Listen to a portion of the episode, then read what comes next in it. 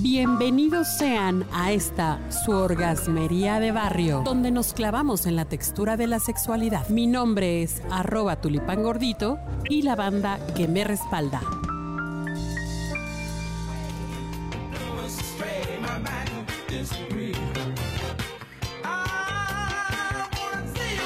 Pues estamos muy contentas porque vamos a hablar de algo que siempre es un regocijo. Así es. Está con nosotros eh, eh, arroba adriana.g. ¿Cómo estás, Adriana? Bien, espero que todos también estén muy bien en casa. Bueno, pues los senos, las tetas, las mamas o las glándulas mamarias, todas esas, todo ese espacio recreativo y goza, gozativo que tenemos las mujeres, son, pues, ¿qué son estas glándulas? A ver, ¿qué son? O sea, que, que siempre tienen como una, mm, em, pues, una vida propia, un poco, ¿no? Siempre hay muchos tabús y muchas cosas relacionadas con, con los pechos y los senos de una mujer, ¿no? Pero además es físicamente o visualmente, digámoslo, para los hombres, igual que las caderas, ¿no? O sea, como son curvas, tienen ahí como su sexy especial. Sí, sí. Bueno, a ver, primero que nada, las, los pechos, los senos, las tetas son aquellas elevaciones que están situadas en el pecho y que fíjense que son características sexuales secundarias, o sea, vienen y se desarrollan una vez que ya crecimos y que entramos a la, a la adolescencia, a la alcoholescencia. Y bueno, eh, estas, estas protuberancias tienen en el centro un círculo de una piel un poquito diferente, con una textura distinta, que se llama areola, y luego al centro de la areola una cosa que se llama pezón. Y como nuestro cuerpo es una, una belleza y un cúmulo de sabiduría, fíjense que ¿de qué están hechas las, las, las mamas? Bueno, pues son de unas cosas que se llaman lóbulos. Cada seno tiene entre 15 y 20 lóbulos que además dentro de esos lóbulos hay otros, otras pequeñas bolitas. Y además, estas, en, estas bolitas están comunicadas con una serie de, de ductos y conductos que vienen a... eh, Las a- glándulas. Sí, sí, que vienen a terminar en el pezón, porque la idea o la principal función, Función. es reproductiva y es la de ma- amamantar al baby, ¿sí o no? Así es.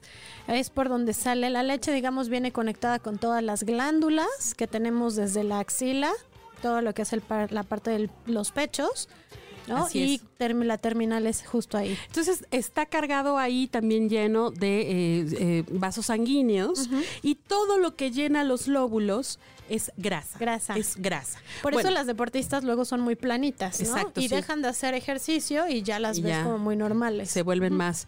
Entonces, eh, resulta ser que los, los senos, ahora sí que aquellos, les voy a dar un tip, aquellos hombres que quieren verle los senos a una chava y se los imaginan, pero pues no saben cómo serán. Si quieren saber más o menos de qué color son sus pezones, observen el color de los labios. Ok. Más o menos se parecen, ¿vale? Es muy parecido. Bueno, este, este color de, de los pezones de la, de la areola cambia por situaciones hormonales. Y bueno, el punto es que hay formas, tamaños, colores, eh, texturas de la piel muy, muy diferentes. Ahora sí que la- lo- las, las tetas son diferentes, ahora sí que dependiendo de quién las porta. Y nos acompaña una persona muy, muy, muy especial porque acaba de pasar el día 19 de octubre, el Día Mundial contra el Cáncer de Mama. Y está con nosotros y nos acompaña desde allá, desde Dolores Hidalgo, la cuna de la independencia nacional, la preciosa y maravillosa Carla Michelle Díaz Rosado. ¿Cómo estás, Carlita? Hola, muy bien, gracias. ¿Y ustedes? Pues Bien, bien, encantada- gracias. encantadas de que estés aquí con nosotros. Mi querida Carla es eh, eh, la presidenta de una fundación que se llama DIRCAM, encargada de fomentar este conocimiento, esta autoexploración para evitar precisamente el cáncer de mama. Querida Carla, ¿por qué es importante explorarse los senos, las mamas, las tetas? A ver, cuéntanos. Pues mira, yo creo que es, bueno, es importante, aunque la mayoría de las mujeres creo que no lo hacen, porque uno, bueno, como lo dijiste, el 19 de octubre es el Día Internacional de Lucha contra el Cáncer de Mama. ¿Qué pasa con nuestros senos, mamás? Como bien lo dices, con muchos hombres que tienen, eh, pueden generar el crecimiento de células que van formando una tumoración. El problema con estas células es que son cancerígenas, son malas, y que si no se detecta a tiempo, eh, puede ser fatal, no puede ser mortal para una mujer. Entonces, sí es importante que esta parte de nuestro cuerpo, que también puede ser como muy erótica, pues tenga que ser cuidada para que no se, si se enferma, cuando se pueda, se pueda curar la mayor parte del cuerpo de las mujeres. Ok, ¿qué es lo que tenemos que explorar cada cuando nos tenemos que explorar? O sea, ¿qué es lo que tenemos que buscar en nuestros senos y cada cuando lo tenemos que hacer? Más en es no encontrar, ¿no? O sea, mira, eh, las mamas, como bien lo dijiste, tiene el óvulo, son venitas, ¿no? Que van para el pezón. Entonces, tenemos que explorarlos una vez al mes, después, eh, una semana después de nuestro periodo menstrual. Yo te voy a ser sincera y recién en una plática, cuando es el, séptimo día de nuestro periodo eh, menstrual, porque bueno, a veces algunas mujeres se confunden de si menstruan siete días a partir de cuando empiezan a contar. La menstruación se cuenta desde el primer día que baja la, la regla, y entonces una semana después tenemos que tocarnos de preferencia con los tres dedos, eh, que es el índice, el medio y la anula. Podemos tocarnos en forma circular o en forma de zigzag y hay que ver que no haya ninguna bolita, ninguna tumoración. Podemos también eh, apretarnos el pezón, que no salga eh, sangre o líquido o café, este, incluso leche. O sea, si una mujer no está amamantando, no tiene por qué salir leche, pero bueno, si sale leche, tiene que ver con una cuestión hormonal nada más. Que no huela feo, este, y eh, el, el, la mama que no tenga eh, como que se vea como piel de naranja o que hayan salido lunares que no que antes no estaban ahí o que el pezón esté retraído. Ojo, si una mujer nace con el, pezón retraído, eh, así nació, pues, ¿no? Así, así nació y así se morirá, como decía nuestro junto José José. Pero si los eh, pezones siempre están al frente y un día aparece un pezón hacia atrás, entonces eso no es normal. O que de repente al alzar los brazos, una mamá se vea más deforme que la otra, hay que tener cuidado. Pero ojo, ojo, ojo. Por eso es importante el autoconocimiento y la autoexploración, porque hay mujeres que, por ejemplo, tienen una mamá más grande que otra desde el nacimiento. Entonces, así, si así me tienen las eh, pero si hay un cambio repentino, hay que tener mucho cuidado con eso. Súper. O sea que también empezamos la autoexploración a través de la eh, visión, o sea, tenemos que conocer nuestros senos y ver si hay un cambio, un hundimiento, un cambio en la piel, etcétera, ¿no? Así es, de hecho, para la autoexploración son como dos, dos partes, pues. Es una me miro y otra me toco. ¿no? O sea, miro mis mamas, que no, que no haya nada, y la otra es me toco.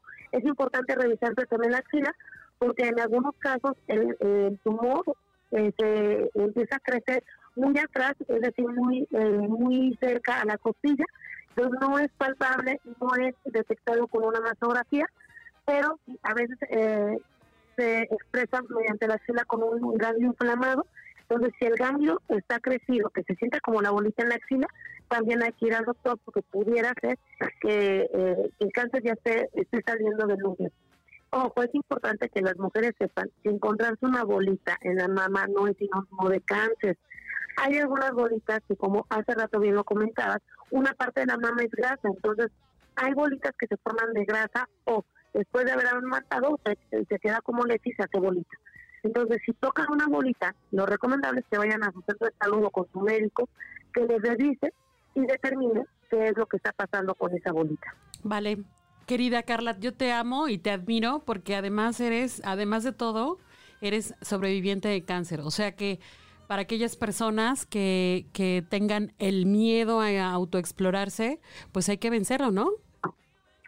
Yo, yo creo que esa es la, la, parte importante. Mira, yo algo que siempre he dicho es que el cáncer de mama no es prevenible. No hay una vacuna, un té, un algo que podamos tomarnos y decir que el cáncer no, no, no va a entrar a nuestra vida.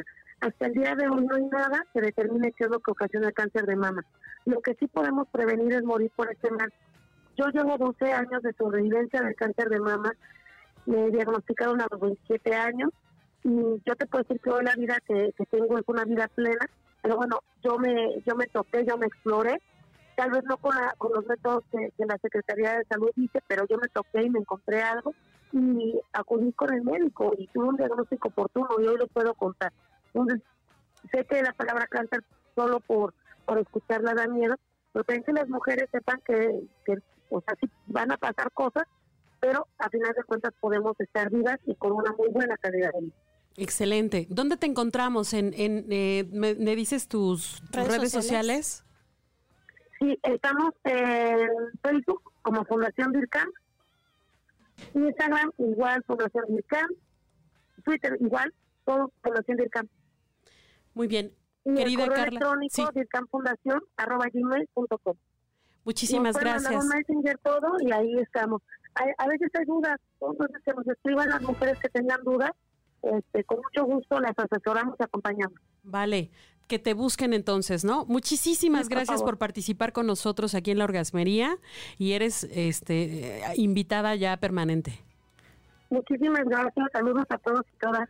Un abrazo. Gracias por todo. Gracias.